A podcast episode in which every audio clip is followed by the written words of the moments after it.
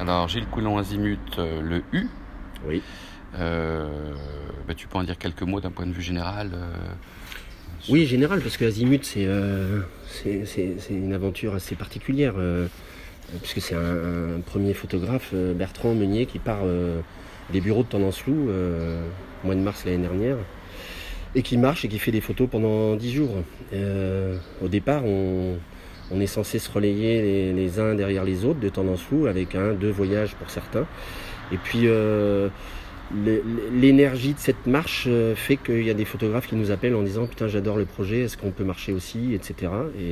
Et, de fil en aiguille, et ben finalement euh, les 12, de, 12 photographes de Tendance Flou ont marché et 18 photographes qui sont les invités de Tendance euh, ont marché avec nous. Donc euh, moi ce que je retiens de ce projet c'est d'abord ça, c'est-à-dire cette première énergie de mettre un pied devant l'autre et d'aller faire des photos a fait que ben, il y a 30 personnes qui ont, qui ont pris le relais pendant 6 mois pour que l'aventure existe. Un an presque. Bah, quasiment un an. Euh, D'abord sur les réseaux sociaux, c'est ça qui est assez euh, intéressant dans le projet. C'est qu'on s'est dit, bon, c'est bien un peu de, de, de, de- de- de- pas faire Instagram ou Facebook pour faire Facebook et Instagram et être présent. C'est intéressant s'il y a un projet et que chaque soir il y a une photo qui est postée, il y a un petit commentaire. euh, et du coup, bah, voilà, ça a démarré comme ça. Et euh, de fil en aiguille, on a, inventé ces carnets photographiques. 6 avec 5 photographes à chaque fois par carnet. Et là, effectivement, euh, hier, avant-hier, on a sorti le, le U de Azimut, donc l'avant-dernier numéro de ces carnets photographiques avec toujours euh, texte, photo et, euh, et voilà, un beau projet. Beau projet. Alors moi j'ai- lu le numéro U. J'ai- eu la perception que le, le numéro U passait un peu dans sa nuit, c'est-à-dire que c'était plus le récit autobiographique de ce qui se racontait d'une façon écrite, donc qui prenait le pas sur la photographie, que la photographie était plus là en illustration de, de tout ce parcours intérieur, euh, euh, de tout ce vécu qui, qui se déployait au fil du chemin. Qu'est-ce que tu en penses toi?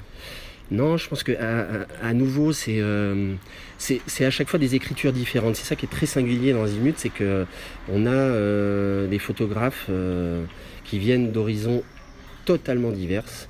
Alors peut-être que dans le U, il y a c'est plus de, de, de, de l'écriture de l'écriture au sens large du terme. Je vois même en photo, si je prends les, les photos de Gabriel Duplantier par exemple, c'est quelque chose de très intense, hyper fort.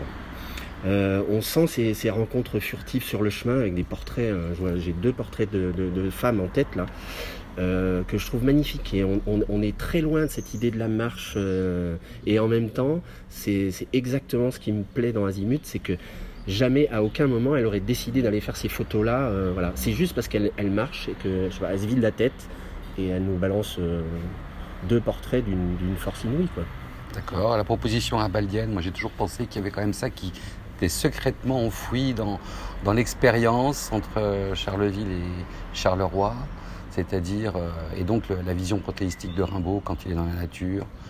Ouais, Euh, je crois qu'on retrouve depuis le début avec des images de, de, de, de Grégoire Éloi, de Antoine Bruy, euh, de, de ouais, de d'Olivier Kuhlmann qui, qui sera dans le T. Prochain. J'ai découvert euh, quelques images et notamment des images qu'il a postées sur Instagram.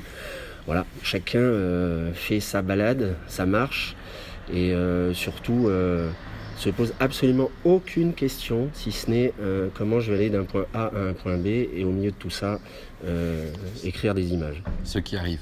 ce qui arrive ouais, de fait. Merci.